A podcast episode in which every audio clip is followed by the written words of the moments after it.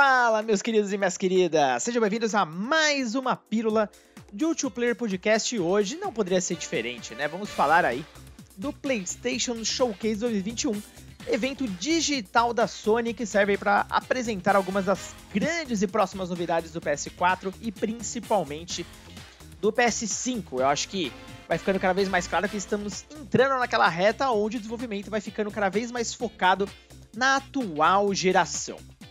Um detalhe interessante é o seguinte: apesar de ter sido um evento bem empolgante, vocês vão é, entender melhor comigo aqui. É bom ressaltar que boa parte dos jogos apresentados ou só chegam em 2022 ou muito mais para frente. Né? A verdade é que a maioria não tem nem data definida, pouquíssimos, inclusive, tinham datas exatas. Né? Uh, um dos poucos ali relevantes era o jogo do Guardiões da Galáxia, que deve sair ainda esse ano, o remaster de Alan Wake e ali uma coletânea de Uncharted é, 4 e o Lost Legacy tanto para PC quanto para PS5 que deve sair no comecinho de 2022. O resto realmente me aparenta estar bem distante de ser lançado.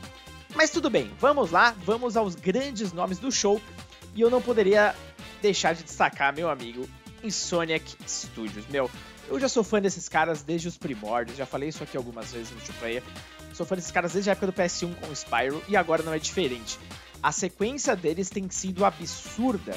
Desde então, eles lançaram, que eles estão inclusive ali sobre o guarda-chuva da Sony, o primeiro Homem-Aranha, Miles Morales, Ratchet Clank Rift Apart, esse já exclusivo do PS5, que é um primor, e agora os caras estão trabalhando em nada mais nada menos do que dois títulos.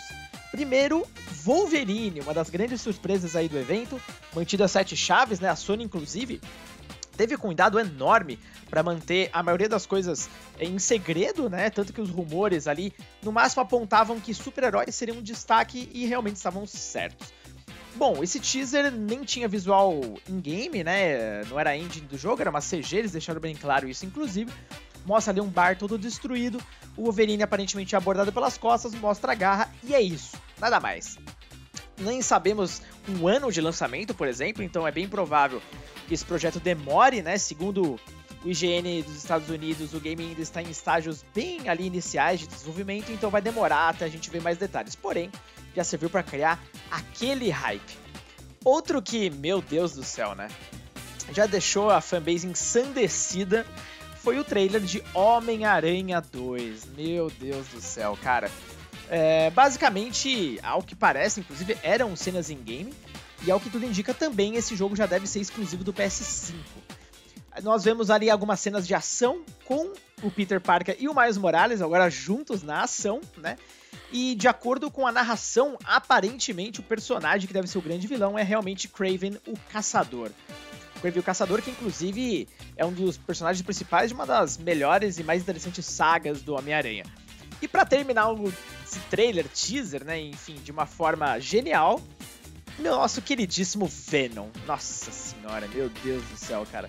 O hype que eu tô pra esse jogo é inacreditável. Eu e Diego já comentamos aqui, inclusive, do two player, essa chance de ter os dois juntos. Isso já, obviamente, ali já se concretiza. Vimos até um momento onde os dois fazem combos juntos. Mas fica a dúvida, né?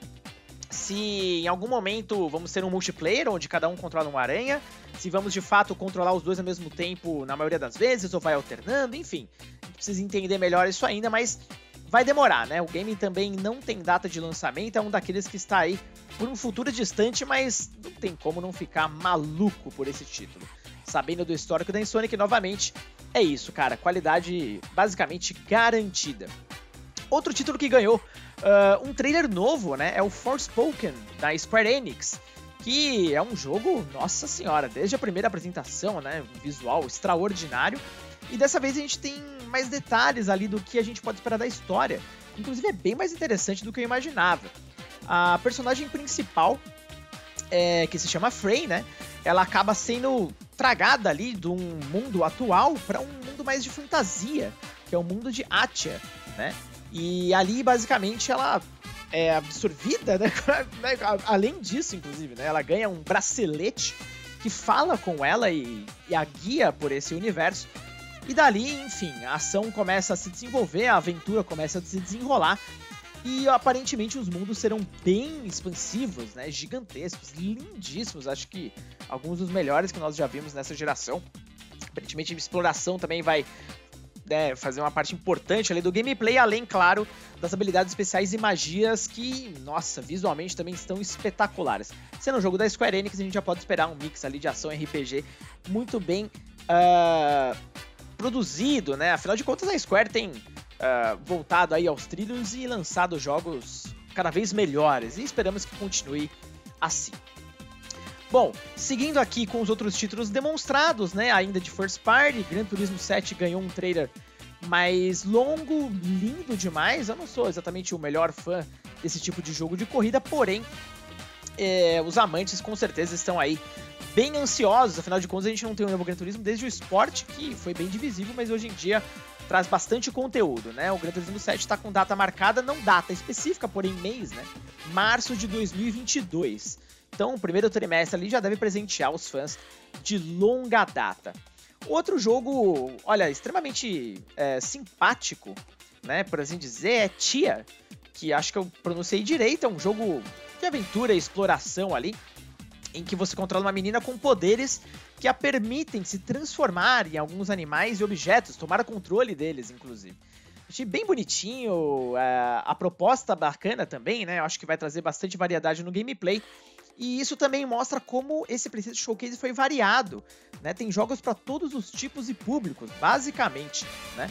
Uh, até o, o, o, GTA V chega ali ao PlayStation 5 em março de 2022, esse jogo que... Outro título que foi uma grande surpresa é a revelação do remake de Star Wars Knights of the Old Republic, que era um RPG uh, ah, bem popular na época do primeiro Xbox. Né? Aparentemente o game deve ser aí exclusivo, pelo menos no lançamento, para o PlayStation 5, né? Só que também não tem muito mais informações, não. Foi apenas um teaser bem simplesinho, com aquela CGzinha básica, mas nada demais. Porém, já deixou aí os fãs ensandecidos. E, bom, o jogo era bem interessante para a época, uma atualização é, decente aí, com, com visuais modernos, com certeza deve torná-lo bem interessante, mas bem interessante mesmo. E para fechar esse evento, galera, não tem como, né? God of War Ragnarok com um trailer bem extenso, bem grande mesmo, inclusive, né? De cerca ali de 2 a 3 minutos, onde nós vemos algumas cenas de história e também de gameplay. Vemos Atreus ali mais crescido, discutindo com seu pai o seu destino, o que ele deveria fazer, e Kratos ali dialogando com ele, dizendo que ele não deveria enfrentar os deuses. Um dos personagens encontrados, inclusive, na trama ali é o nosso queridíssimo Thor. Olha, nem gente precisa falar muito, né? O nível de importância desse título para a família PlayStation atualmente. O relançamento de God of War no PlayStation 4 foi basicamente ali uma virada de chave para a série, que já estava bem estagnada nas ideias, né? E não à toa vendeu ali mais de 10 milhões de cópias, um dos maiores sucessos da geração anterior. Deve ser também um dos principais títulos aí uh, do PlayStation 5. Lembrando, esse jogo é, vai também ser lançado no PlayStation 4, então mais pessoas poderão jogá-lo, né? Entretanto, a gente não tem data ainda definida, né? Então o jogo continua né, com meta para ser lançado em 2022, porém sem dia, sem mês, sem nada. Mas pelo trailer, aparentemente as coisas estão andando bem, já estão bem avançadas e novamente né, vem a pandemia aí que tem atrasado esses grandes projetos. Né? Imagina coordenar um projeto desse tipo de casa, realmente não deve ser uma tarefa muito fácil, não é verdade? Bom, eu acho que esses foram aí os grandes destaques desse showcase. Novamente, né? A maioria dos títulos sem uma data exata de lançamento. É, eu acho que realmente esse evento foi mais ali para deixar a galera com aquele hype, né? Aquela expectativa absurda. Afinal de contas, esse evento também foi focado mais ali nas grandes produções, ao contrário de outros que a gente já teve, foram mesclados, por exemplo, com jogos indie. Né? Dessa vez a gente só viu realmente os grandes ali, as grandes franquias. E, bom, acho que a Sony acertou, pelo menos para deixar bem claro parte do que vem por aí. Dizem que estão escondendo muita coisa ainda, hein? E você, curtiu esse evento? Troca uma ideia lá com a gente no Twitter, arroba Podcast 1, porque você sabe, algum safado já pegou esse nome. E lá no Discord, tem o tweet, inclusive, fixado no nosso perfil com o link. É só entrar, é de graça, bora trocar uma ideia. Beleza, donos de PlayStation? Um grande abraço a todos e nos vemos no próximo episódio.